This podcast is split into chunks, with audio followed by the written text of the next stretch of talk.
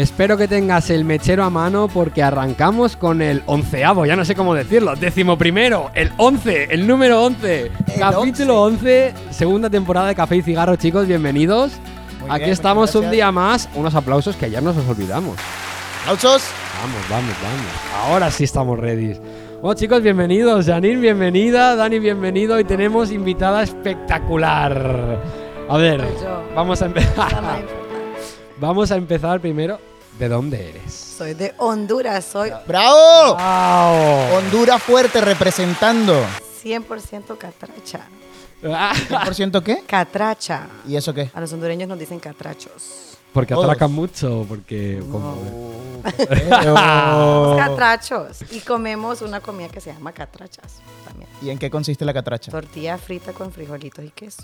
Oh, Oh. oh. Sí, no, ¿Frijolitos negros o marrones? no, negros. Negros, ¿no? Sí, Sabrositos. Sí, sí.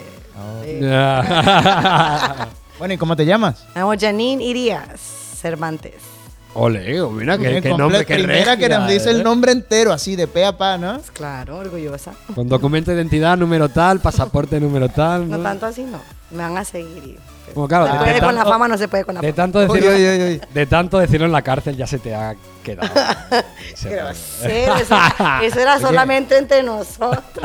Ah, ¿te ha tocado la cárcel ya? No, tampoco así. Ah, vale, vale. Bueno, yo estoy muy contento de, de traerte al programa porque, bueno, tú has viajado. Ahora te presentas un poco mejor, pero tú has viajado mucho. Tú tienes una profesión muy especial, una cosa que a mí me, me hace mucha gracia, y has viajado mucho y te has movido mucho gracias a tu trabajo. Y ahora, bueno, estás aquí hace cuánto tiempo llegaste a Kuwait? Ya en agosto, así que creo que son que ya cuatro meses. Ya Cuatro meses. Mira, la primera persona que viene al programa que tiene menos tiempo que yo en Kuwait. Muy bien, aplausos por eso. Aplausos por eso, bien, bien, bien. ¿Y qué tal has llevado esos cuatro meses aquí en Kuwait?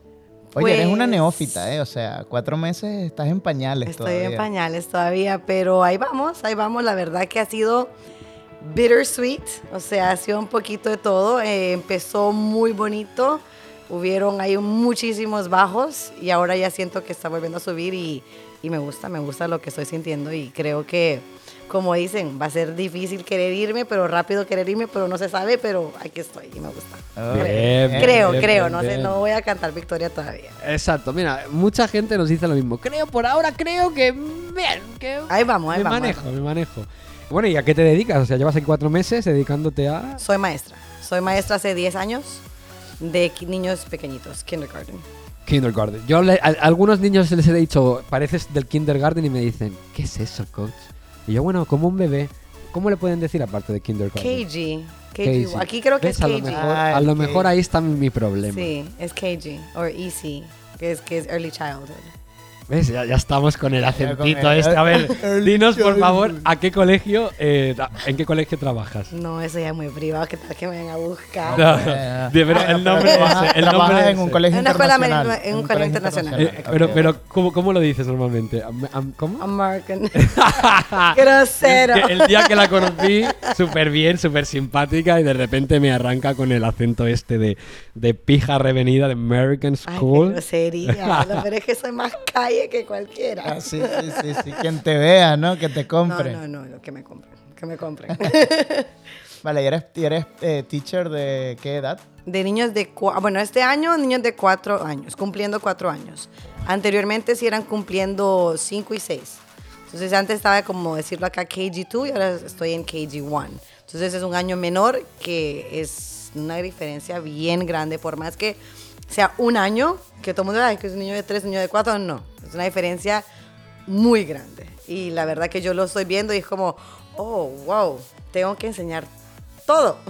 Claro, Antes- porque son son chiquititos. muy chiquitines. ¿no? Y justo después de COVID fue más fuerte, porque como no han estado en escuela, no saben compartir, realmente no tienen la experiencia anterior que fue pre-K. Entonces es mucho más difícil. Porque o sea, es- esa, esa experiencia la vieron en el televisor, en la computadora. Sí, en su casa. Y con su cama, sus mamás, su- con sus nannies, con, con quien sea. Entonces, realmente no la vivieron. Entonces vienen a, a KG1 y realmente no saben hacer casi nada. Entonces vienen todavía más chiquitos en cuanto a skills, en cuanto a edad. ¿Ves? Ya empezamos en cuanto a skills. Está bien, deja que No, metas no, un que modismo dale, que dale, que suena me bonito, encanta. Yo suena bonito, pero- habla, habla Tú súper Tú lo sabes que es con cariño. Mira, Ricky. Ya vamos a terminar aquí. Ay, ay, ay, ay, ay. Peligro, Ricky. Aquí peligro. Creo que merece unos aplausos. Dale. A la gente le gustan los aplausos. Sí, sí, ¿eh? sí, sí. Oye, y nos has dicho que llevas 10 años como profesora. Eso quiere decir que me imagino que Kuwait, si llevas 4 meses, no es el primer país que has visitado. Primero, no es el primero y espero que no sea el último. Empecé en Honduras. eh, me empecé, bueno, me gradué en Honduras. Ok. Eh, empecé allá en unas, he estado en varias escuelas, en Honduras también, escuela muy pequeña, eh, también en kindergarten, después otra vez di lo que llamamos KG1, eh, y después ya me mudé y me fui para Mongolia, Tailandia y ahora estoy acá. ¿Ves? Es que eso es, Wow. o sea, eso es increíble. Y ver cómo es cada país con, esco- con unos niños pequeños. O sea, ahí ves realmente la, Sí. la educación o, bueno, la, la psicomotricidad, todo. O sea, Todo.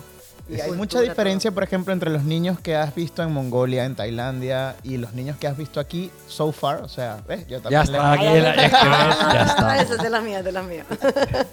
Eh, no te voy a decir que es una diferencia así gigantesca. Claro, culturalmente hablando sí lo es. Y si nos vamos con la parte de los padres. Pero si nos vamos con los niños, al final son niños. Siguen siendo niños y con lo que sea, con, lo- con los mismos juegos que le can- el mismo canción que cantaba en Mongolia la estoy cantando acá, igual se mueven de la misma manera. igual van a disfrutar, igual van a gozarlo y si no les gustó allá, muy probablemente tampoco les gustó acá. Lo que sí puedo decir que la única diferencia que, que puedo decir así directamente es en el nivel de inglés. El nivel de, de inglés de acá es mucho más, eh, es muy, es muy, muy- es- es mejor que los demás. O sea, yo llegué a Mongolia y los niños no hablaban, no hablaban ni una palabra de inglés, nada.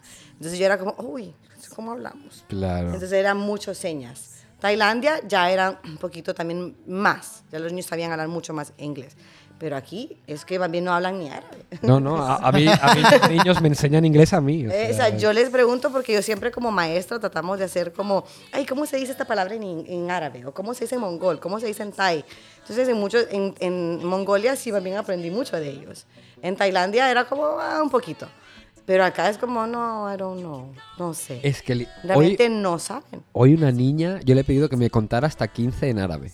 Y me ha dicho, pues no lo sé. Sí, no. Y yo, ¿cómo que no lo sé? Pero si tú eres árabe, eres de aquí. Me dice, ya, pero como he ido to- toda la vida a un colegio americano, no lo sé. Mi mamá me lo recuerda cuando me hace falta. Sí, aquí todo el mundo habla inglés, o sea, mamás. Y claro, como aquí se crían mucho con sus nannies, las nannies no son kuwaitis, no todas saben hablar árabe.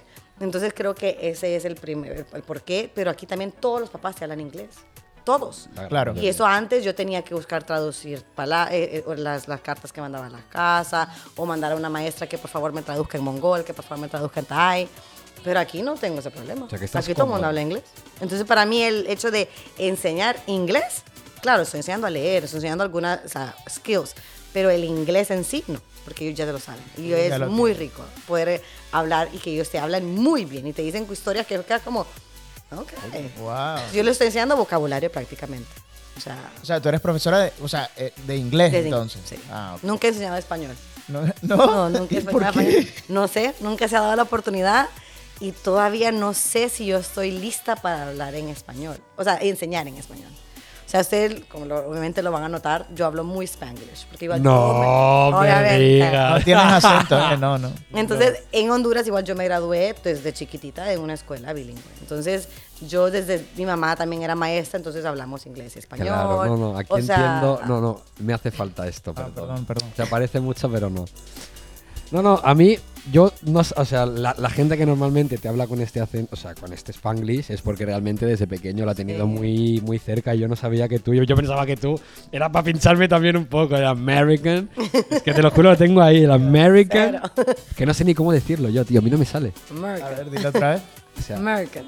Ameri- es que es una R para adentro, yo me sé la de Ricardo, American. American. American. No, pero también me sale, o sea, ahí donde ves, ah, yo, claro, puedo hablar inglés pero cuando se me sale Sofía Vergara, a mí se me sale. Ah, vale, ya cuando vale. estoy yo muy en confianza con todos mis amigos eh, que hablan inglés, es como, ay, no, stop it, I am tired and I don't want to talk about it. Se me sale. Qué buena esa imitación, loco. Qué- Aplausos, aplausos. Bien, bien, bien, bien, bien, bien. Entonces, mira, una pregunta que siempre hacemos es ¿qué fue lo que más recuerdas de cuando llegaste a Kuwait? ¿Tuvo algo que te... El mismo día que llegaste hubo algo que te hizo pensar o que te hizo recordar algo del pasado, que dijiste, coño, Ah, el calor. Sí. Ah, eso fue lo que más. Eso es lo que más fue, que lo- fue la impresión porque todo el mundo me hablaba del calor. Ok. Todo el mundo que le hace calor, que el desierto, que no sé qué, ya, y la gente exagera. ¡Ja! Yo, yo nunca, o sea, yo no hallaba cómo explicarle a la gente, o sea, a mi papá, a mi mamá, a mis amigos, es que ustedes hace calor. Y la gente, ay, sí, es que sí. Es que está 49. Ajá, sí. Es que y uno ya, y la gente, claro, creen que entienden, pero es que yo se me quemaba la cara. O sea, nosotros con nuestros amigos que veníamos y éramos todos nuevos, que salgamos a caminar en la tarde. ¿Qué es eso? Era un calor y yo le decía, yo no hallaba cómo explicar a la gente, era como me- sentarme atrás del motor del aire acondicionado, pero todo el día. Mañana, tarde y noche. Mira, esa es una descripción nueva porque siempre lo que nos dicen es es como abrir la puerta del horno y que te entre, eh, ¿sabes? Cuando abres el horno estás cocinando algo y que de repente se te viene a la cara todo ese calor. Sí. Pues lo tuyo es sentarse detrás del, pero es que del es motor. real, o sea, Es no que tienes es un respiro. fuerte, es es muy- horrible. y la cosa es que como yo venía de Tailandia, que también es caliente, o sea, yo viví en Mongolia, que es lo contrario. ¿Cuánto tiempo estuviste en Mongolia? Dos años. Dos en años. Tailandia, tres años. ¿Y en Mongolia estuviste en una ciudad, en, En la- un en la pueblo, capital, en, una, en la, capital? sí. ¿Cuál es la Igual. capital de Mongolia? Ulaanbaatar. Ulaanbaatar. Ajá. Ok, Y en Tailandia igual, en Bangkok. en Bangkok, ok. Entonces, pero, o sea, las diferencias son unánimes. O sea, No, estoy en sí. Mongolia que es negativo 50 y aquí es positivo 50. Y después voy a Tailandia que estamos, pero es húmedo, ¿verdad? Pero lluvia y es caliente, caliente. Yo decía, bueno, el calor, ya vengo de caliente. no, no. Estabas preparada. No, ¿no? ¿qué es esto?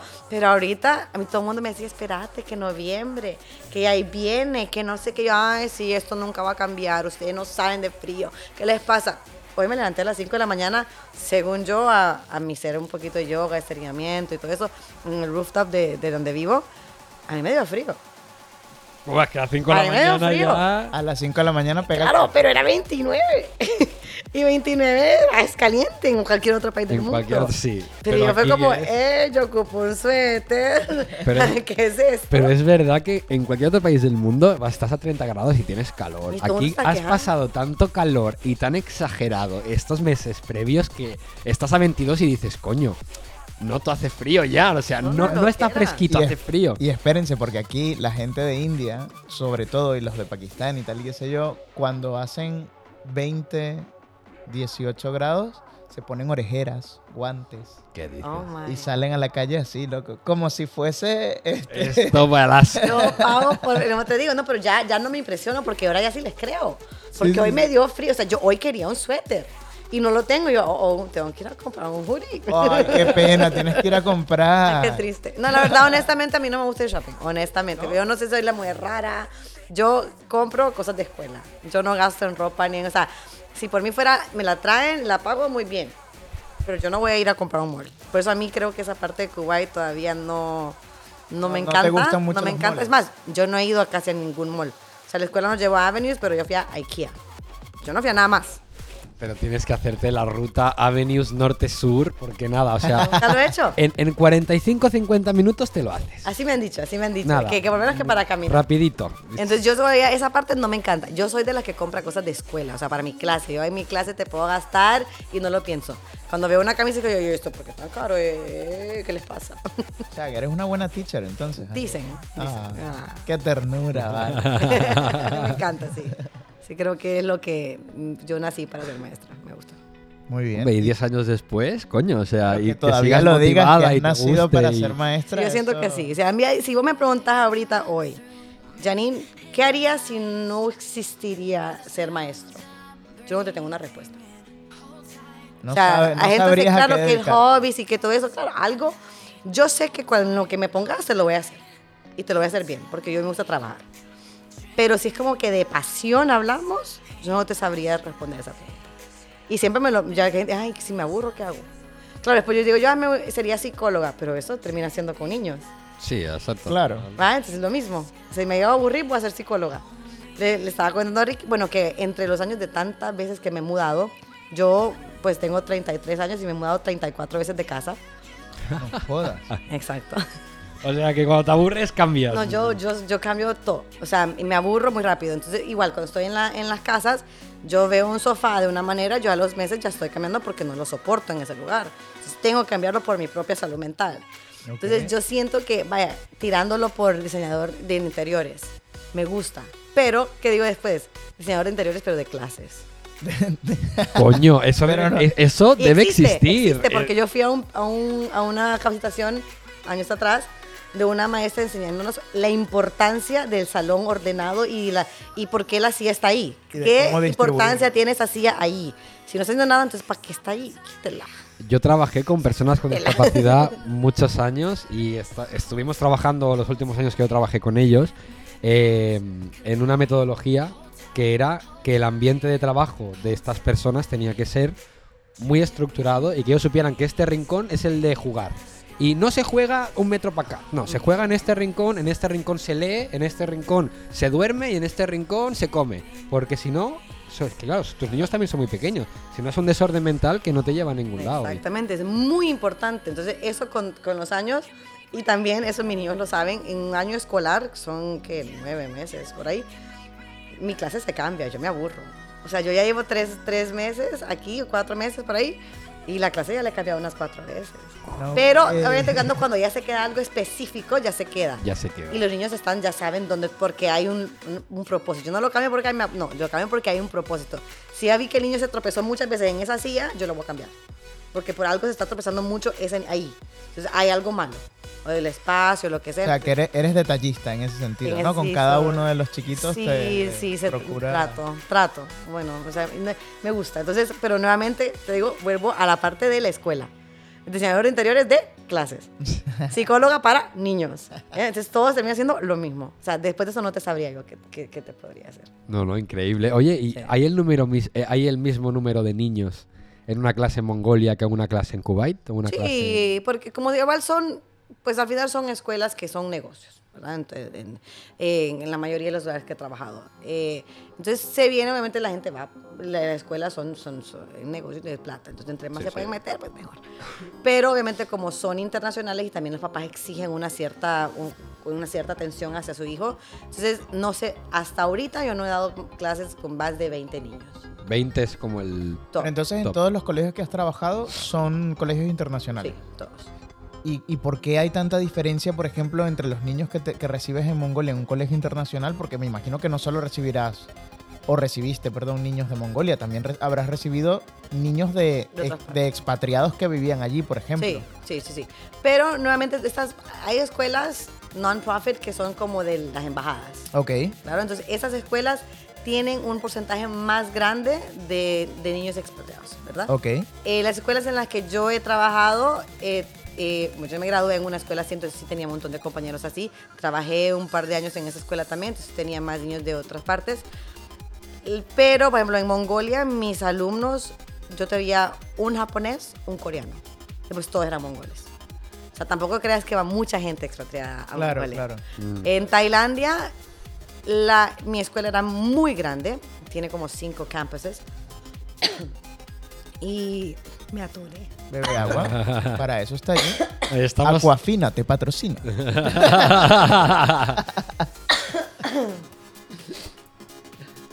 bebe, bebe, bebe. Eso, eso. Se supone que me tengo que mejorar, no empeorar. Bueno, Oye. yo, yo iba a decir que iba a ser el primer, el primer podcast sin gente tosiendo después de dos semanas, pero veo que no. yo, yo estoy cada vez peor también. ¿Otra Eh, vez? Sí, sí, No. hoy me ha dado como alergia. Pero hoy es alergia. Hoy yo creo que trabajar me ha dado alergia. Hoy No, pero casi es, mató a es los todo niños. Kuwait, todo el mundo está enfermando y queda algo acá. Y yo estuve enferma como por tres semanas. Yo también, eh, yo también. Entonces queda algo en la garganta, y por eso que soy maestra, se queda en la garganta. Y ya, mira, ya perdí la voz. Pero bueno, no importa. A Una teacher sin voz. Mira, pues una, una cosa que yo tenía siempre en mente cuando era pequeño es cómo un profesor puede perder la voz si no hace nada más que dar una clase. O sea, cuando era pequeño. Excuse me. Y luego ahora que estoy dando yo clases, es como, coño, ahora los entiendo, porque te pasas todo el día no gritando, pero en voz alta, llamando la atención de los niños constantemente y se, se- se nota. El... Sí, no, y ese es uno de, las- de los problemas como maestro. que lo primero que te puede afectar es la garganta.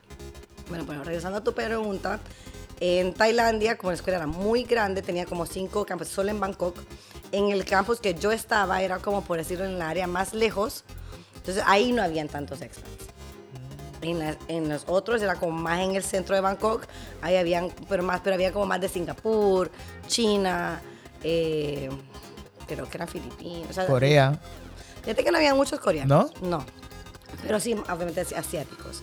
Eh, aquí, honestamente, creo que todos mis niños son kuwaitíes. Yo los míos Wow. también. ¿Tus clientes son todos Sí. kuwaitíes también? Los míos. Sí. Bueno, sí. Sí, el 98% son ¿Y a qué Sí. colegios irán los hijos de los indios y pakistaníes que vemos? Hay colegios Hay internacionales, pero de indios, indios, de, de pakistaníes, de egipcios. Aquí hay de- una cantidad de colegios muy grande. O sea, yo, no, sa- yo no, todavía no estoy muy al tanto de la cantidad de escuelas acá, pero hay muchas escuelas que entre solo británicas, que solo con sistemas eh, solo hindús, que solo pakistaní. Y, es- es- la gente va solo ahí, no, no se van a estar mezclando. Igual como hay escuelas solo claro, en inglés, solo para gente árabe, que son gente ya más restringida, que solo para mujeres, que solo para hombres. que- Exacto. y eso también es otra situación, porque nosotros, inclusive, siendo una escuela internacional, si vos decidís poner a tus hijos en una escuela internacional es porque sos un poco más abierto, ¿no? Sos open-minded. Eso, eso me iba a llevar, esa, esa era una de las preguntas que te iba a hacer porque a mí me han comentado que aquí hay muchos eh, subjects, muchas cosas que, o como que elementos que tú no puedes mencionar Exacto, dentro de la clase, ¿no? Están Que están censurados. Sí. Incluso los, los libros, ¿no? También, algunos Muchos libros. que hay unos... hay- bueno, nosotros, nuevamente, como yo soy niña de kinder, todavía no tengo libros. No vayas no- a no- gritar que el gato está detrás Ay, de ti. pero- yo no lo había visto. No, no hacen nada. Bueno, entonces, eh, hablando, ¿verdad? Entonces, yo no tengo que censurar mucho porque yo, los, mis niños son muy pequeños. Pero yo sí, mis compañeros sí tienen que, o hay, hay a otras amigas que yo tengo que sí tienen que quitar algunas partes de unos, de unos libros, rayar unas partes en negro para que no se lea eso, o ro- no sé si Y es la profesora en- la encargada de censurar esos libros. Siempre hay una persona que se encarga y ella es la persona que nos dice. Y si vos crees que es algo que puede causar problemas, antes de enseñarlo, pregunta. Esa es la regla. Wow. Entonces, antes de enseñarlo, hablar con, con el maestro. Entonces, por ejemplo, hablar de la palabra, por ejemplo, a mí me, me, me, me causa dificultad. Yo enseño letras. Entonces, yo enseño letter P. Letter P is for pig. Yo no puedo hablar del pig. Nada que Ah, va, ¿ok? claro. O sea, yo puedo mencionarlo como animal del farm, o sea, que ellos están- pero yo no puedo mencionar mucho del, del pig. Entonces, por ejemplo, ahorita está una canción que enseñamos que, que la canción era como The Pig, pig Pink Cake. Tuvimos que cambiarla como The Pretty Pink Cake. Pretty, pretty Pink Cake. Porque no se puede. Y tuvimos que cambiar la imagen de, de esa, de, de esa carta a un, a un pastelito rosado, en vez del pastelito en forma de un, de un pig. De un cerdito. De un cerdito. Qué heavy, tío. Sí, o sea, mi mamá, ese eh, mi mamá también es maestra, ella es bibliotecaria y en todas partes del mundo pues ella se, se dedica a comprar libros. Ella vivió mucho tiempo en Qatar y Ok. ella, por ejemplo, no podía comprar el libro Los Tres Cerditos. No, ese libro no lo puedes contar. ¿Qué? O sea, si yo le cuento a un niño. Buah, pues voy a hacer la prueba un día de estos. Qué ¿eh? loco, no se lo vas a ver el libro. No, porque la cosa es que lo- hay unos, como te digo, vaya, yo no puedo hablar de Peppa Pig. Ok. Pero mis alumnos, cuando yo les mando una, como, ay, manda- mándame fotos de su casa, algo de la letra P, ellos me mandan fotos de Peppa Pig. Claro, Porque los pa' papás present- algunos son open-minded. Claro, Algunos. ¿Me lo has entiendes? dicho, sí. Algunos. O sea, que básicamente esto es como una regla que existe del, del país, del Ministerio de Sí, Educación, yo, ¿no? yo Para como todos los maestra colegios. no tengo que hablar de ello. Pero si ellos me hablan de él, yo no le voy a decir, niño, cállese. No, tampoco. Tengo que desviar la pregunta. O sea, si me, me preguntan de cualquiera de los, de, los, de, los, de los temas que están censurados, tampoco a decir, niño, malcriado, cae. No, tampoco. O sea, tampoco, ay, mira qué bonito tus juguetitos. No voy a seguir viendo la palabra pig. Qué bonitos tus juguetitos, qué montón tienes. Y ya se queda ahí. Si la mamá eh, le compra eso, pues porque la mamá ella Sí, de ellos son no. mind. Pero tal vez hay otro. Chan, chan, chan. Hay otro. Ay, mira, es muy Sí, son bonitas. eh, hay otros papás que sí se, se pueden, se podrían ofender. Entonces, para llegar a ser unánime en una escuela, entonces la escuela en sí dice, estos temas no. Y de esos temas hay muchos. Ya hay, obviamente, en- con los niños mayores, otros temas. Yo ese es el primerito que te podría decir, por ejemplo, hablar de Halloween. Ok. No podremos. O sea, pero yo tengo niños Pero- que me preguntaban a la mamá, ¿cuándo vamos a celebrar Halloween? Y sin embargo, también hay aquí tiendas que te venden disfraces de Halloween. Exactamente. A mí- En Halloween. Nosotros no podemos Eh. celebrar Christmas. ¿Cuál fue tu disfraz de Halloween? No, no se puede hablar de eso. Ah, yo quiero No ver. ya, censurar. No, no, no. Yo, yo te lo puedo enseñar. pero- Estamos censuradas, estamos No, censuradas. no puedes cen- censurar dos religiones, o sea, la verdad, o sea que no. Ay. O sea que como que no. Pero sí, no, esos, esos, esos temas. Bueno, Christmas, al hablar de- Navidad, aquí aparentemente gente pone el, el arbolito en sus casas. Eso Sí. es lo que Rima creo que comentó, Rima, ¿cierto? sí, correcto, en su capítulo. Pero no es que creen que, que es por Cristo, pero realmente es por Cristo. Pero nosotros como escuela no podemos. Nosotros le llamamos un winter. Nosotros podemos, hacer- nosotros como, como maestros, yo no puedo hacer dibujitos de- del arbolito de Navidad, yo puedo hacer del snowman. Ok. Claro, ¿Eh? puedes relacionarlo más con algo de Navidad. en De vez winter, de nosotros tomamos de winter, no de Navidad. Entonces, a esas son las cositas que yo me tengo que estar adaptando como maestra. Acá. Son diferentes. Coño, es que eso tiene que ser un poco. Te tienes que preparar bien para no cagarla, porque es una cosa cual- Sí, fácil sí, con la fuerte. que con la que pecar, ¿no? Bueno, luego también me han hablado a mí de que los mayores hay temas de la historia que no los No se pueden, no pueden se pueden, hablar. No se pueden No mencionar. se pueden mencionar. Y se cambian como los nombres de ciertos países y cosas así. O sea, Sí, esa sí. cosa ya no. El rainbow, yo enseño el rainbow y toda la vida he enseñado un rainbow. O sea, yo enseño el color de los rainbows porque yo enseño colores. Claro. Yo no puedo mencionar un rainbow. Ya sabrás pues, por qué no puedo mencionar un rainbow. Sí, sí. Ah, claro. Y especialmente en el orden del rainbow. Si voy a mencionar colores, tienen que ser colores muy diferentes en diferentes maneras, pero no específicamente el rainbow. Qué loco. Sí. O sea, esto ya es. inca- O sea, un puto niño tiene que saber lo que es entonces, ¿cómo hace un niño? Y les encanta. Fíjate que tú les preguntas, es muy chistoso. ¿A qué niño no le gusta? Ellos te vienen y te dicen, yo les enseño, ahorita estamos hablando de colores. Y estamos hablando de un, de una, de un artista en sí. ¿Y qué te gusta de eso? ¿Cómo te hace sentir? Ay, es muy bien, porque estamos hablando de sentimientos, happy. Ok. Y después dice, ¿y por qué te gusta? Because all the colors of the rainbow. Todos los colores del rainbow. Entonces yo digo, es que es cierto. ¿Qué quieres que haga? Claro, que- que no te Yo voy a dar- Very good, very good. Eh, ¿Yo qué le digo? Después le- yo le- sí, como maestra, sí tengo que decir, el rainbow no es un color. Es algo de la naturaleza, pero ¿qué color del rainbow te gusta? Pero como maestra, porque estoy enseñándole. Pero no le voy a decir que está malo, porque realmente sí le gustan todos los colores que voy a hacer yo. Exacto, Claro. no es No posible. le o sea, voy a es decir una no, no, respuesta niño. válida, coño, al final. Y qué complicado sí, tiene que ser es entonces ser aquí profesor. No, pero luego a mí eso también me hace pensar, yo como, como occidental, por ejemplo, a mí no me gustaría que mi hijo, si tengo un hijo, estudiase aquí. A mí Porque hay muchas cosas De que esa se va a perder. no. Sí. Sí. ¿Sabes? De la educación que nosotros a lo mejor recibimos en... Y que es algo normal, o sea que. recuerda que la educación son tres, maestro, niño y padre. Entonces, si tú sabes que Claro. no lo vas a enseñar, tú se lo vas a enseñar a tu casa. Pero también es difícil porque si el niño lo sabe, lo trae a la escuela y le pregunta y ajá, y entonces. Exacto, o sea, vas a crear un conflicto, creas un conflicto en el niño que luego eso tiene que resolverse en algún momento, porque tú no puedes ir a la universidad Exacto. creyendo que, yo qué sé, que un país se llama de una manera y no de otra. Exactamente. O que un, un evento como una caída de una bomba no existió nunca, Exacto. por ejemplo. A mí me O sea, causa risa porque hay muchas cosas censuradas, pero el internet aquí no está censurado. mm, En otros países sí censuran varias cosas. O sea, si tú pones a buscar ciertas palabras, a veces es las que dice prohibida la página o no sé qué, porque hay ciertos países que te censuran eso. Pero aquí todo está todo lo puedes ver. Entonces, cualquier niño que es curioso, que es muy que- válido, que es lo que tú quieres, que tus alumnos sean curiosos, ellos lo pueden ir a buscar solo. Entonces, eso es lo que pasa con los niños mayores. Yo no tengo más niños de los del, en high school ni middle school. No, menos pero mal, yo coño, haces bien entonces, porque es que. que hay niños que vienen y preguntan, mi, pero yo leí que tal y tal cuestión. Y yo quedo como, eh, sí, pero no. Pero eso es mentira. pregúntale a tu papá o algo así. Es que, Exacto, entonces sí, tienes ¿no? que desviar la pregunta. Tienes que desviarla. Y también terminas conociendo al alumno y tú sabes que el alumno de qué familia viene, entonces tal vez a él sí, después de clase podría llamarlo y hablarlo con él solamente. Ok. Pero, o sea, es con eso conocer a tus alumnos, no con cualquier. O sea, hubo un- una historia de una maestra, otra de las maestras que, que yo creo que tú la conoces, una mexicana eh, o chilena creo que fue, eh, que ella dice que ella está enseñando un PowerPoint y que la parte de atrás, pues la parte de atrás en el background era una iglesia. O sea, tenía la cruz, pero, pero eso no era el punto. Ella está enseñando otra cosa, pero en la parte de atrás tiene una iglesia. Y una niña de como de tercer, cuarto grado dijo, Miss, pero ahí hay una cruz. Chan, chan, chan. Exacto. Entonces, eso, ella, obviamente la maestra pudo desviarlo y decirle es que en otros países, o sea, pudo arreglarlo, Claro. pero eso podría haber sido una causa eh, muy grave en la escuela. Si esa niña va a su casa y lo menciona, y la, la, la, la, la, Bueno, un podría llegar más. a ser bien ¿No grave. viven acojonados ustedes de Claro. decir algo que Sí, no sí. tengan que decir? O, Sí. O sea, primero, nosotros de kinder no mucho. Los Claro. de middle school y high school, sí, porque ellos sí te preguntan.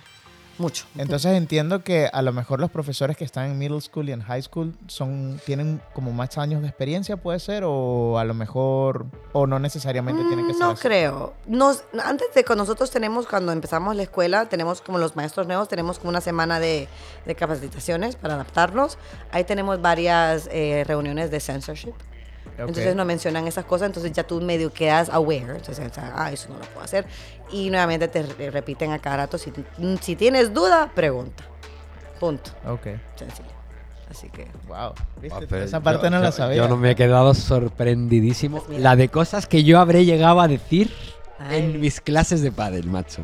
O sea, menos mal que no es un colegio y que sí, no... que nadie te va a decir nada. Porque yo no tenía ni idea de nada de esto. Y que me imagino Ricky, tienes que poner la pelota aquí, en la cruz. No, yo hay cosas también que intento evitar. en la ¿no? cruz encima del cerdito, ¿ah? Hay cosas que intento evitar, pero, pero coño, no había pensado esa parte, ¿sabes? De... O sea, yo por ejemplo a veces sí que les digo, hay juegos que les digo, de- dime un animal y cuando diga este animal... ¿Te ha eh, gustado, no, los gatitos? Ahora sí. Ay. Tan bellos. eh, Son Dime bonitos. un animal, ajá. Ajá. Dime un animal y cuando yo diga ese animal, tú tiras la pelota, tú haces tal. Claro, es verdad que ninguno me ha dicho nunca cerdo, ni me ha dicho nunca nada así. Sí. ¿Te han dicho perro? Mm, Sí. es que sos. Hay niños, hay niños que me preguntan si yo tengo per. Hay niños que sí que me preguntan si yo tengo perro, si soy musulmán, Claro. eh, por qué no soy musulmán, eh, no sé, preguntas Los así. tatuajes también. Yo les digo siempre que me los he pintado para la mañana en mi casa que me aburría. Nunca les digo que son tatuajes. Y los papás. Ay, mira qué inteligente que sos. Pero es que la cosa es que me ven, me ven todos los días. Y es Pues como- todas las mañanas, así como te maquillas, pues te pones también. Claro. Y si no, tu hermana te lo ha pintado y ya está. Yo les digo, es que yo les miento mucho, que luego ellos saben que son tatuajes. Te dicen, no, esos son tatuajes, ¿sabes? Niños de Sí. 5 años. Esos son tatuajes, ¿cómo no vas a timar? Pero yo no te digo ni que sí ni que no, ¿sabes? Igual que eres musulmán, no. Pero que, ¿y qué eres? No soy musulmán, porque en España no somos musulmanes. No te digo nada más. Exacto. No te digo que si soy Eso es lo que tienes que hacer si soy en la cristiano, si soy... Exacto. Porque todo eso te, te lleva a preguntarte más. Exacto. Entonces a Los mí ya me llega un momento que me da cosita. Sí, sí, sí. Exacto. Loco, menos mal que no trabajo con niños. Yo los hago, pero no trabajo con ellos. Ya practico.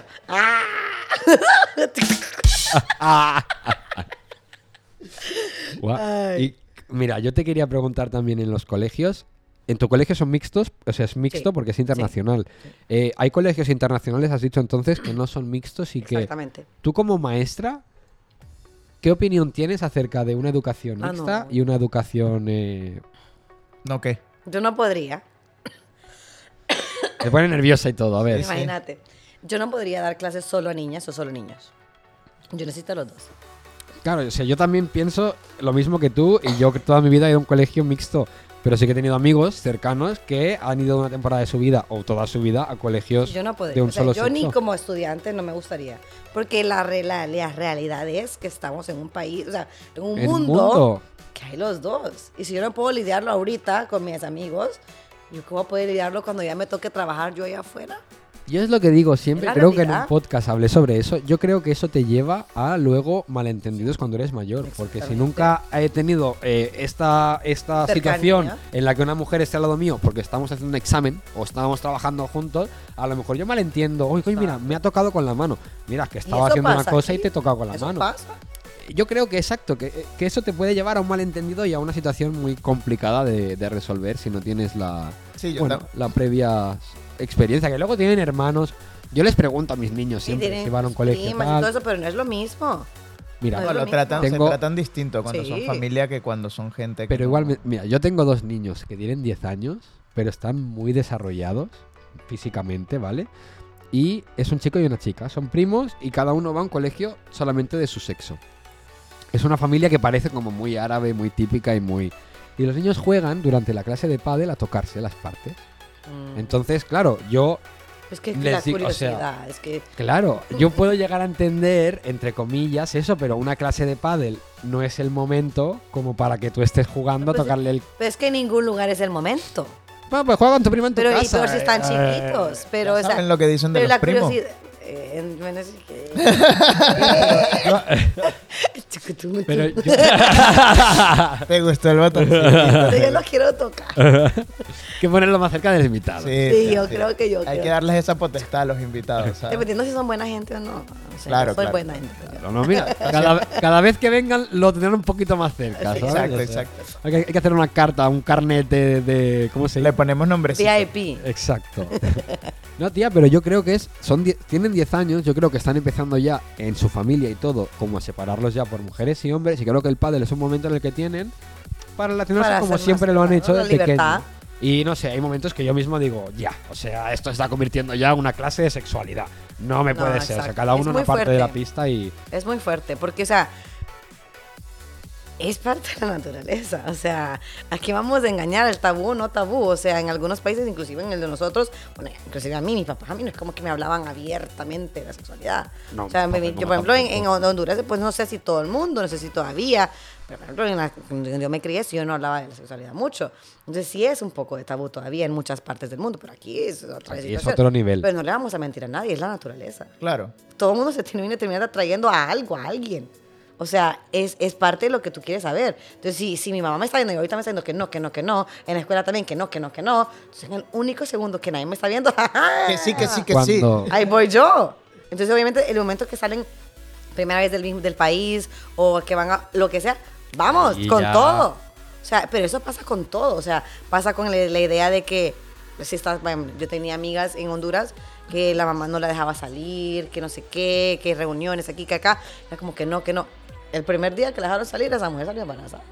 Ah, No, a Entonces, ver, pero es la tanta misma cosa. prohibición. Claro. Tanto que te dicen que no, que no, que no, entonces rapidito tú caes, que, que si sustancias, que la- lo que las bebidas aquí, la que allá, lo mismo, te dicen que no, pues yo lo quiero probar, le da que me lo des y lo pruebo. A mí Pero- todos mis clientes me hacen la bromita de... Yo también sé hablar español. Una cervecita por fría, por favor. Y dices... A ver, para decirme eso... Para decirme eso es porque has, has tenido recorrido, ¿no? Exacto. O sea, lo has dicho unas cuantas veces para acordarte. O Sí. sea, no me jodas. No, pues sí, sí. Yo No, en eso yo creo. comparto mucho tu opinión y lo veo Y no lo muy veo. cercano a lo, que, a lo que yo tengo. O sea, claro, no lo veo, pero veo que es una cosa que a mí me ayudaría mucho a llevar mejor mis clases de deporte, que ni siquiera es una cosa... O sea, creo que a lo mejor en natación pueden haber más problemas que una clase de pádel. Y aún así las estoy teniendo. Claro. Y tenido que Natación, resolver. eh, ¿Te imaginas? hacen deporte aquí los niños. en Sí, sí, en las escuelas Tienen- no tenemos natación, que yo sepa no hay una, no hay una, una piscina, entonces no sé cómo llaman ustedes alberca. Supongo, nosotros No, no, piscina. No, ¿cómo se nosotros También. piscina también. Ay, qué bien. Alberca los argentinos, que Ah, le bueno. dicen. No, No, también pileta. Pileta, es que como se... Alberca maneras. los mexicanos. Pero sin que yo sepa, no en mi escuela. Pero sí tenemos todos los otros deportes. Los chiquititos no, pero los, los mayores sí. ¿Y cuántos alumnos puede tener tu colegio? Uf, no sé, pero son millones. Sí, Esa son escuela muchos, es son muy- colegios Es la escuela más grande que yo he trabajado. Eh, solo de KG1 somos 12 secciones. Wow. Coño, Exacto. Y cada sección muchísimo. tiene de 20 a 23 niños. Yo tengo 20, yo estoy salvada. Los demás tienen 23. Muchas. Entonces, solo mi sección. So, eso es KG1. Imagínate pre-K, KG2, que fue primero, segundo, hasta doceavo. Y cada una tiene entre 7 a 10 secciones. ¿Y cómo Tú la controlan esa gente en el patio, los recreos? A la Nos, no, nos dividimos. Por ejemplo, cuando, cuando juega KG1, somos 12, jugamos 6 primero y después intercambiamos entre los Ellos están jugando, Ok. nosotros estamos comiendo. Entonces hacemos un, un swap. Vale, Pero es una escuela gigantesca, o sea, para mí es muy grande. Yo nunca, o sea, yo me gradué en una escuela que tenía que cuatro secciones. La mía tenía tres secciones por grado. Pero sí, imagínate. También tenía tres. cuatro. En la escuela primera, en la primerita que yo trabajé era una sección, era yo y ya está. Era yo KG1. Wow. En la otra era que dos, tres. La más en Tailandia fueron siete. Yo todavía era como, ay, qué montón. Ahorita son 12, 12 mujeres con quien hablar, 12 maestras. dos- bueno, 12 por dos. Porque Mira lo que dice, 12 mujeres con... Exactamente. O sea, somos 12 más las asistentes. O sea, somos 24 mujeres. ¿Tienes un asistente en tu Tengo un clase? asistente. No, no podría vivir yo y ajá, y entonces. ¿cómo? Claro. Ajá. Son dos, son 20 niñitos que te están jalando al mismo tiempo. Sí, que Son 20 todo. niñitos que sí también te tienen accidentes, o sea, que sí hay que llevarlos al baño a veces, o sea, sí, entonces sí tenemos un asistente en la clase, gracias a Dios. Menos mal. Exacto. ¿Y no hay profesores hombres? Sí, claro que lo hay. O sea, aquí no hay en, en mi nivel, en EC. Ok. No sé por qué, no sé si es que no están, eh, no, no, no creo que esté prohibido. No, no voy a decir que lo está porque no, no te voy a decir que sé. Pero en Tailandia fue la primera vez que yo trabajé con más varones que mujeres. Mira, no lo sabía. Y con varones así como barbones, que con el bigote y que con aritotes acá, trabajando con niños chiquititos. Y son los más lindos. Son divinos. Lo primero que me quitaron Ay. fueron los O sea, son, son de. Nah, nah, contrólate, Dani. Pero realmente, o sea, yo nunca había trabajado con tanto hombre. O sea, fue como que hasta en, la- en las reuniones, las mujeres hablamos mucho. O sea, somos odiosas. ¿A quién la vamos a mentir? Somos odiosas. Somos increíbles, pero nos hablamos. Y nadie nos calla. Y todas tenemos la razón al mismo tiempo. Entonces, llegar a un acuerdo con 12 mujeres. No me lo puedo podrás imaginar. o sea, yo, yo trabajaba con, éramos siete maestros, en, en la, en la otra escuela éramos siete, y creo que cuatro eran varones y las otras mujeres. Entonces era bien fácil, las reuniones, los varones eran, Eran como, súper "Tú, tú, rápidos. tú, ¿Qué vete". quieres hacer esto? Pim, pim. Y claro, las mujeres eran como que no, pero yo lo quiero rosado. o sea, siempre. Entonces, eh, fue la primera vez que yo he trabajado con tanto en, en- en una escuela.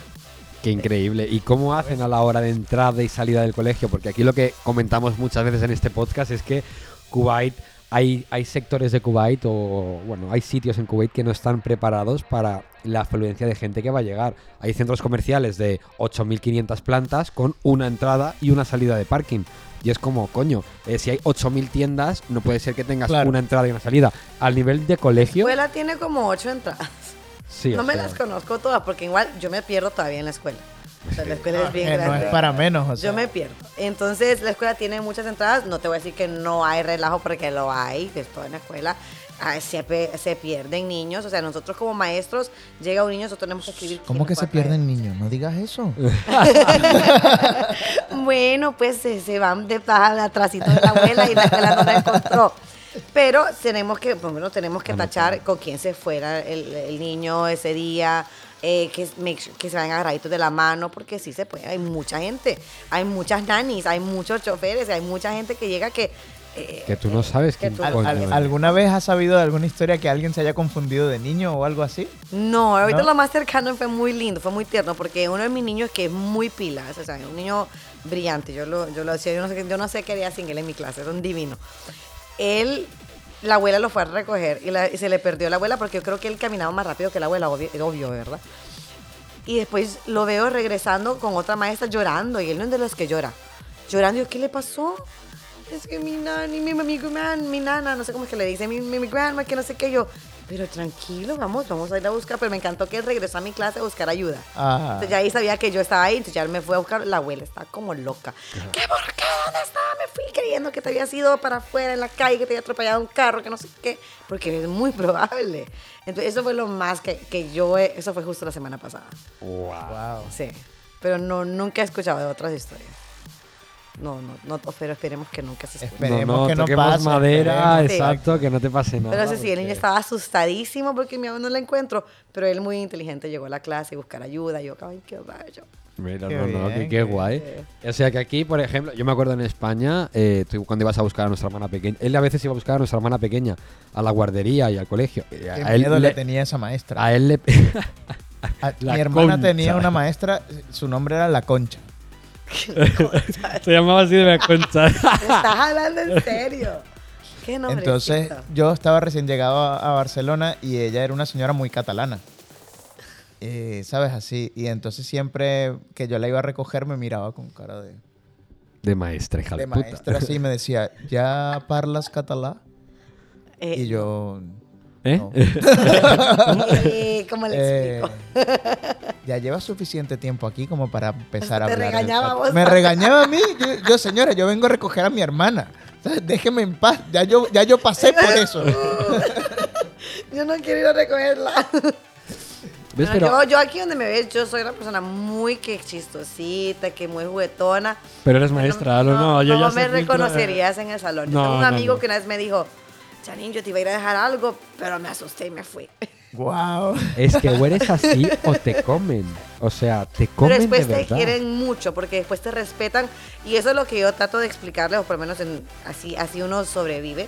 Los primeros dos meses, tres meses, los niños prácticamente te pueden llegar a odiar. O sea, es como que, o te pueden llegar a tener miedo. Pero llega un punto después de eso que ya es como la prueba de que ya ven que quién es el respeto, que quién tiene el quién manda en la clase y ya cuando se sienten que su clase es su clase, que todo está donde tiene que estar, ya todos nos vamos relajando. Y eso a ese punto llegué yo ahorita. Yo ya estoy Un poco como el síndrome de Estocolmo, ¿no? Ya cuando ven que no pueden escaparse y que ya no hay más nada que hacer. Eso es grosería. Ellos me quieren y me dicen I love you. Ya, ya, ya.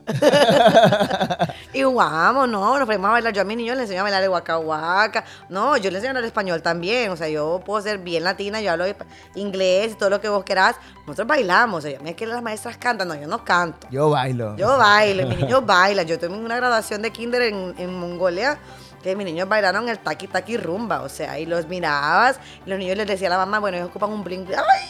Me arruinó. Qué pena. Que no, que fue Pero los de bustera. las cositas así, miniaturas de 5 a 6 años, las niñitas todas vestidas bonitas y los varones con su, con su bling bling, con la, con la gorra para el lado y le hacía taqui taqui rumba.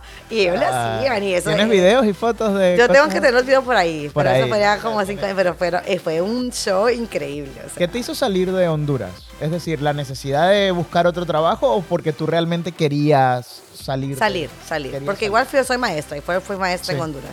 Entonces, mi mamá eh, también es maestra. Y mamá ha vivido ya fuera, del momento que yo me gradué de high school, mi mamá se fue a Marruecos como por tres años, después se fue a Qatar, estuvimos en Mongolia juntos. Es una historia muy chistosa porque ni las dos sabíamos que íbamos para allá. Hasta que mami, yo también voy para allá. ¿Cómo? Wow. La es una historia, es una historia muy chistosa. Entonces ella estuvo allá, estuvo en México, ahora está en Tailandia, por cierto. Entonces ella hubo un año, cuando ella fue a Marruecos, en su segundo año de Marruecos, me preguntó si yo quería ir a Marruecos con ella. Yo estaba estudiando en la universidad. Y le digo, "Duh, ¿quién no quiere irse para allá? O sea, hello. Pero ¿qué vas a hacer? O sea, vas a- no vas a estudiar por un año, te vas a retrasar en la universidad voy a estudiar francés, así, porque como ahí hablan francés, ¿verdad? Entonces yo como, bueno, bueno, vamos a estudiar francés, está bien. Entonces ya me fui un año allá, entonces ahí yo fue, siempre me quise ir. Siempre era como yo, mi, mi, mi tía, que es una persona muy, que me influencia mucho en mi vida, y mi mamá, siempre han sido muy, muy viajeras. Yo siempre he querido viajar por el mundo. Entonces, cuando ya me fui con mi mamá a Marruecos, que fue como mi primer viaje largo, entonces fue como, ahí conocí más eh, de la edad como mía, yo tenía como 20 años. Y más Y había- ejemplos de gente Ajá, que también. Yo lo, lo logré ver. O sea, vi a mi mamá trabajando, vi a unas chicas que eran como mejores amigas y se mudaron de Estados Unidos juntas, para, se, acaba- se acababan de graduar de la universidad y se fueron juntas a trabajar allá, a ganar la cantidad de plata, que viajando y que no sé qué. Yo, "Ve, yo también quiero eso. Yo y quiero, yo ajá. quiero, ¿no? Yo siempre lo he querido, pero ahora lo quiero más. O sea, yo quiero que se haga realidad. Entonces ahí también yo me iba de vez en cuando a, a hacer como subbing a la, clase en la escuela de mi mamá y a veces me necesitaban, entonces yo me voluntariaba, no me pagaban, voluntariaba. Eh, aprendí también un poco de ahí. eh, después ya como seis meses después me, me contrataron en la escuela española de, de, de Casablanca, pero para las actividades extracurriculares. Y bueno, eso también me está gustando, no sé qué. Pero yo solo iba por un año. Mi mamá se quedó un año más. Yo solo iba por un año. Me regresé a Honduras, trabajé, estudié, empecé a trabajar en escuelas como, pero como asistente. Y después ya me gradué, saqué la maestría, me gradué y a la misma me salió el trabajo en Mongolia. Qué bueno. Ya y me fui y ahora yo increíble. espero que seguir así. Yo, yo un- comparto eso contigo. Yo también siempre quise irme de, de Venezuela. Yo nunca quise. O sea, mi mamá siempre también me decía que no, que el- a mí me gustaría que tú estuvieras fuera, que el futuro estuviera fuera, que no sé qué. Y yo siempre tuve la idea de, de salir, de Sí. irme de Venezuela. Yo nunca pens- nunca me imaginé mi futuro en Venezuela, por Sí, ejemplo. yo, yo to- yo todavía no. Es más, yo, yo voy a Honduras, me encanta. Amo mi país. De vacaciones, ¿no? de vacaciones y me siento turista. O sea, tristemente, o sea, ya ahorita estuve, tenía como cuatro años de venir a Honduras y fui ahorita en vacaciones, estuve como un mes y medio.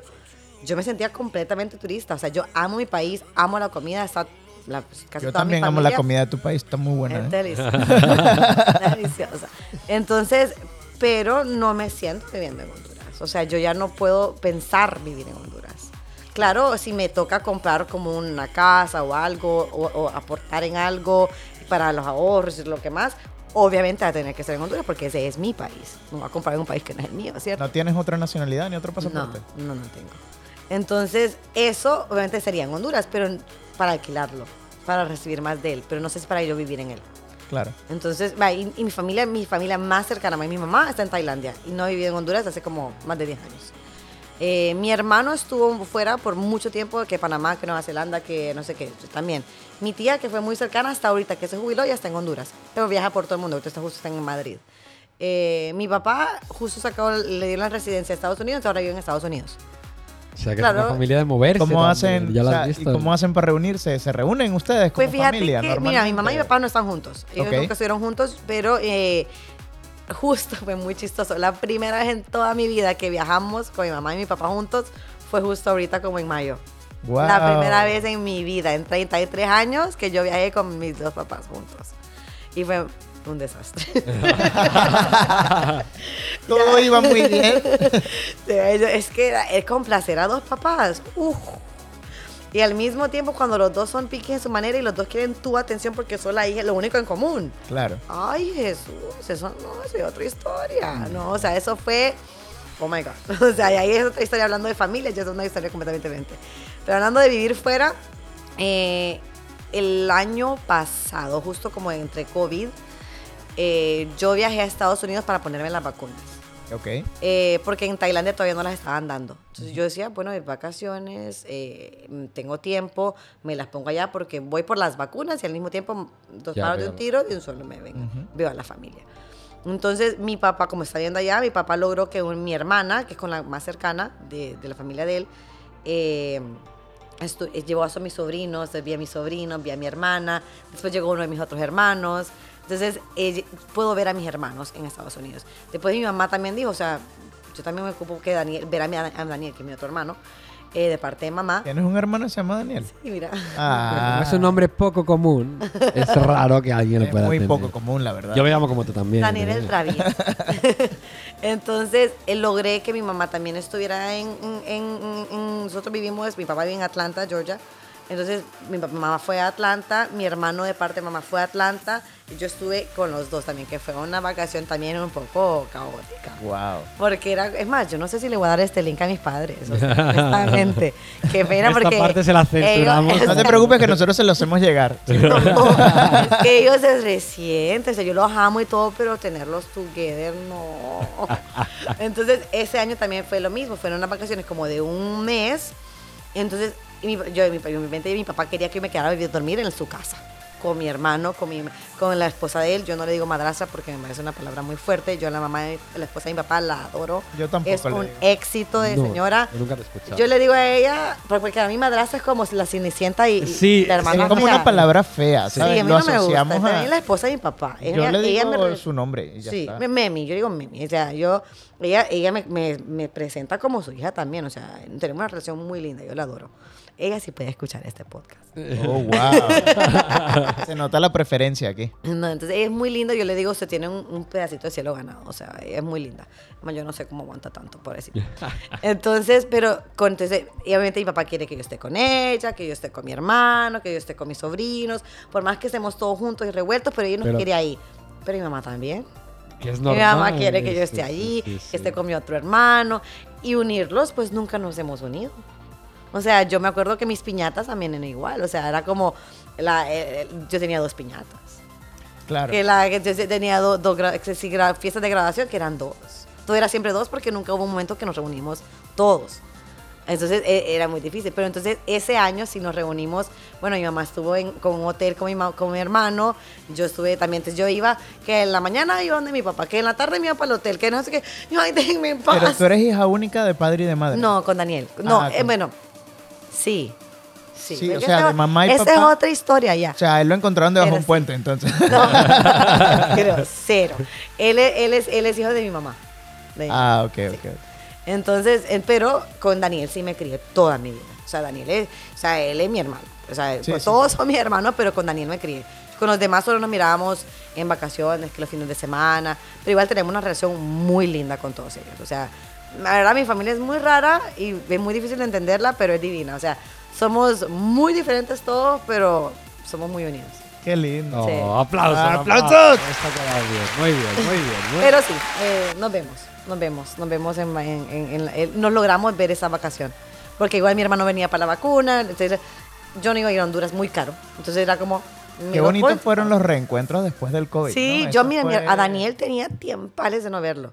Daniel tenía, estaba aquí en Panamá antes de que yo me fuera, eh, no vivíamos juntos, yo, yo vivo sola más de 10 años, o sea, yo no vivía con Daniel. Entonces, Cuando yo vi a Daniel, oh, fue como, ay, Daniel. Qué bonito suena mi nombre así, ¿no? Te gusta Me escucharlo. gusta eh. escucharlo, sí, Es sí. un poco narcisista. Sí, Fíjate que no- nosotros no decimos Dani, Daniel es Daniel, o sea, Daniel, pues no decimos Dani. A mí me lo cambiaron cuando llegué a España. me- me- ya me lo cortaron a, a Dani. No Sí, sé por qué. Para mí tú eres Dani, yo Daniel. Muy Y yo te conozco veces. como Dani, no te conozco como Daniel. Ya. Sí. Lamentablemente es lo que ha Pues- pasado. Pues chicos, yo tengo todo, o sea, yo viví eh, un cambio de país cuando yo era muy pequeño, a mí eso no me sentó muy bien y yo siempre decía lo opuesto, yo no quiero salir de mi país, yo estoy muy bien donde estoy, yo no me veo fuera por muchos viajes, o sea, yo viajar de vacaciones, vale, pero irme a vivir fuera, yo esto lo veía imposible a nivel psicológico para Pero mí. mirad, Y aquí estoy, ¿no, coño? O sea, al final... ¡Aplausos! De verdad. Pero de verdad que, que qué guay desde pequeño tener ese sueño, ¿no? De quiero viajar, quiero buscarme la, la vida afuera. Yo creo que eso también te, te da una parte aventurera que si te quedas en tu país, por mucho trabajo que tengas, no vives. Hay una parte de, de- de vida que te pierdes. Hay una parte de relación social y de cultura y de entendimiento y de adaptación y de muchas cosas que no acabas viviendo. Y más aún si has estado en tantos países. O sea, No, y tiene, mucho, tiene muchos pros y contras. Yo creo que lo mío ha sido como muy exces, mucho. O sea, yo me he mudado de casas, de escuelas, de países, de ciudades en Honduras, mucho. Claro, es muy lindo si sos una persona abierta al cambio. Claro, yo no era es abierta para al cambio. todos, Mi exacto. hermano no. Daniel no era mucho. Daniel no es muy social. Él- él- él- yo sí. Yo era como, "Ay, no, no, no, que la, woohoo". Vamos, ya. Pero Daniel era, era- y más con los años, él me lleva solamente dos años, era como, ya no me quiero mudar, o sea, ya, ya no le sentaba bien. Entonces, nosotros hemos vivido en Honduras, que en Estados Unidos, que no sé qué, pero es muy difícil. Obviamente es bonito porque te aprendes a las culturas, que el cambio, que no sé qué, que el país, que el nuevo lugar. Y que, conoces, te adaptas. pero llegas a un punto, yo ya tengo 33 años, y lo sigo diciendo como que I'm proud. Nada. Pero la verdad que I am. La edad de Cristo. Imagínate. Pero llega un punto donde tú quieres sentar algún tipo de raíz en algún lado y te sientes porque yo siento que yo no tengo, o sea, no sé cómo se, en español sería no pe- siento que no pertenezco A ningún lugar. a ningún lugar. O sea, yo tengo am- feel you, bro. yo tengo amigos por todas, sí, que la gente diga que todo el mundo te quiere, que no sé qué. Sí, y yo agradezco.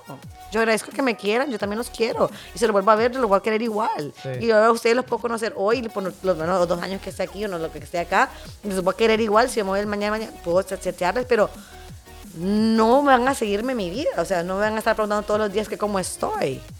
Entonces, esa cosa, e- esa parte, dependiendo cómo soy, yo soy una persona muy, muy, muy apegada a la gente. Sí. Entonces, y creo que es por lo mismo, ¿ok? Entonces, como no estoy, entonces hace una falta, un hoyo ahí que decís, "Bueno, ajá". Entonces viajas y tienes amigos, tanto yo tengo el Facebook lleno de amigos, ay, lleno. Bueno, lleno de gente que conoces, Ajá, con la que te la has pero pasado ¿quiénes muy son bien. los amigos que han estado ahí cuando Exacto. yo de verdad los necesite? Exacto. O los necesito, o sea, yo te puedo contar que dos, tres. Sí, sí. Porque yo la gente, ah, que la, la infancia, mis amigos de la infancia. No, es que ¿cuál infancia? ¿De dónde? Que los amigos de la escuela, ¿cuáles si tuve cinco? Claro. Que los amigos de... no- No, y ajá. Con los amigos que hiciste no sé qué, no, no.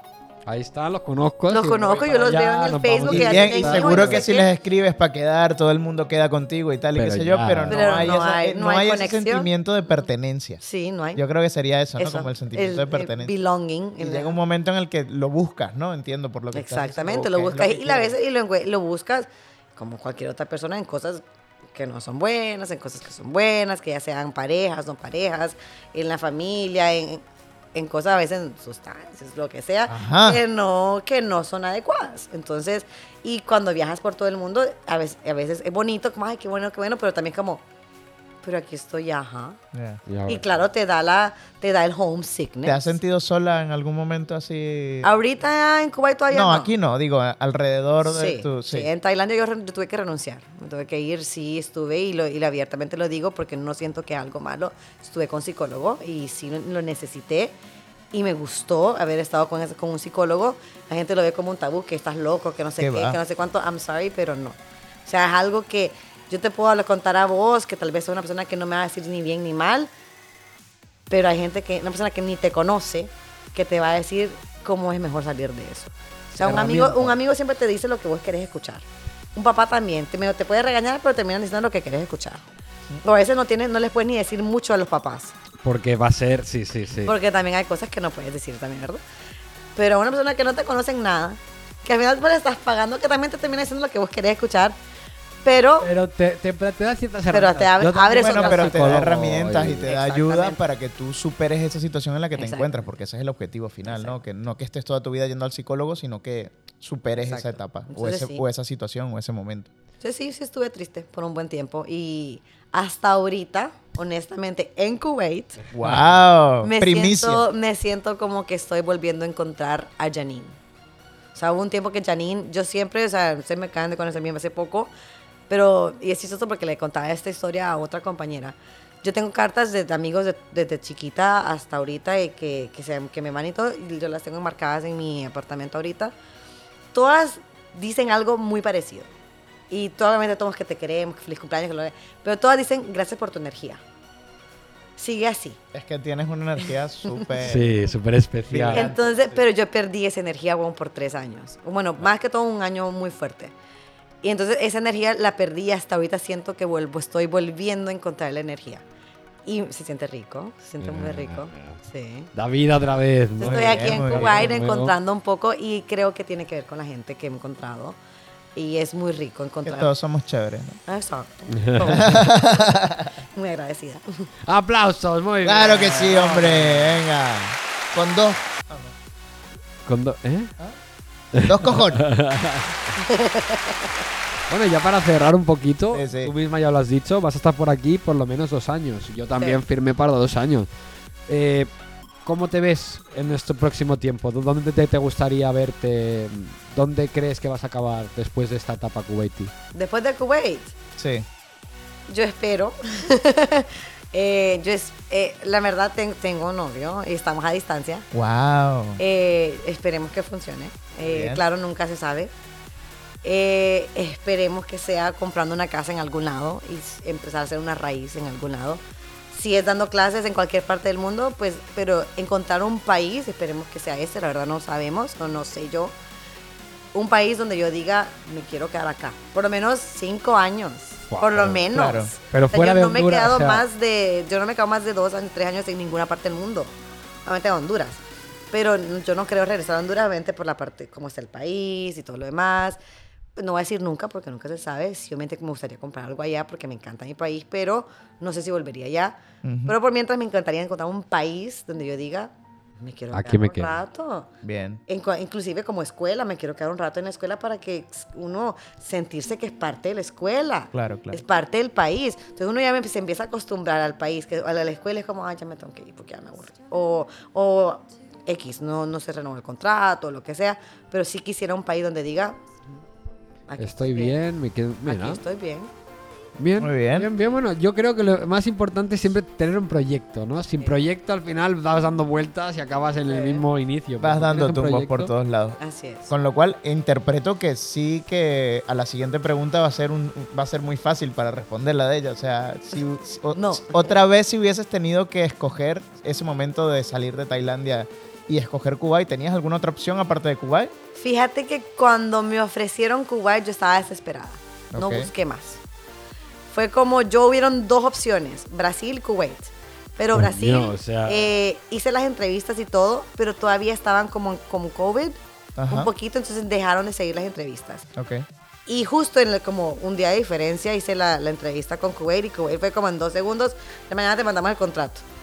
Y yo estaba pasando como tantos bajos que yo dije, ya no voy a buscar, ya me dieron trabajo, la es mejor ganancia, es mejor aquí, es mejor allá, la, la escuela supuestamente es mejor.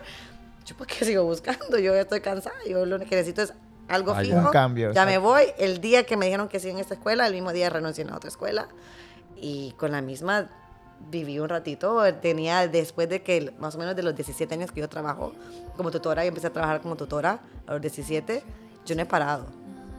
Y fue a estos siete meses antes de venir para acá, que fue la primera vez en toda mi vida, después de, 17 de los 17 años, que tra- paré de trabajar. Qué mentirosa. Si ustedes tienen como tres meses de vacaciones al año. Ay, pues sí, pero no tenía trabajo, no tenía obligación. Ah, pero. Pero fueron siete meses. Mucho tiempo. Pero Bastante. mucho, pues, la verdad que para mí fue como... y, pero fue muy rico, algo que sí necesité. Bueno, te, te sirvió para me sirvió para y pe- recuperarte. exacto. Exactamente. Que me lo, logré viajar. Es más, fue muy chistoso porque era yo sin trabajo y, y fue cuando más viajé. Claro. Fue muy chistoso. Pero era COVID. No, fue justo ahorita. Ah, fue justo ahorita. Fue como entre marzo, ahorita, agosto. Vale, o sea, a principios de este año entonces. Sí, o sea, antes de, desde de marzo caer aquí en el verano. Sí. Entonces ahí mi mamá estaba en Egipto, entonces me fui para Egipto con Qué mi mamá, guay. fuimos a Turquía con mi mamá, me fui a Estados Unidos, me fui ¿Ves? para Honduras. Es que, la- que tu familia esté regada por el mundo es Sí. increíble Es de pinga, porque sí. te claro, yo tenía casa, puertas. tenía acá y mi mamá en la calle. Mi mamá, pues yo voy a comer donde mi mamá. O me pone mi papá, donde mi papá. Qué- Entonces qué fue regalo. divertido. Y Papá estoy y mamá aprender, nada, viajar Eh. ahora, eh. Queremos casa fuera de España ya. Queremos, que, queremos un sitio donde visitarlo. Bueno, Janine, thank you por estar aquí, de verdad, nos lo pasamos súper bien. O sea, ya llevamos una hora aquí hablando y hablando. Imagínate. y No te das- podríamos seguir, pero. no te das ni cuenta, es una Sí, cosa es increíble. No, además es eso, la energía que tienes, la verdad que es muy chula y la hemos pasado muy bien. Gracias. Gracias por decirnos un sí tan rápido, porque Yo siempre Así, estoy materia dispuesta para lo que sea. para lo que venga, ¿no? Lo que sea. Eso, La aplausos. La próxima avísenme a uno que qué bonito. porque- Y bueno, chicos, acordaros, como siempre decimos, de suscribiros, acordaros de darle me gusta, de comentar, chicos. Nos hace falta vuestra energía y vuestro Como la de apoyo. Janine, sí. Muchas gracias a todos los que están ahí siempre y a los que vengan nuevos también, gracias por Así ese que- like y por ese subscribe. Exacto. Suscríbanse. ya, ya estamos con el dale. Suscríbanse, vamos. den like. Bueno, chicos, que vaya muy bien. Nos vemos en el siguiente capítulo. Y nada. Nos vemos, chao, chao, chao. Gracias. Chao, chao. Gracias, chicos. Chao.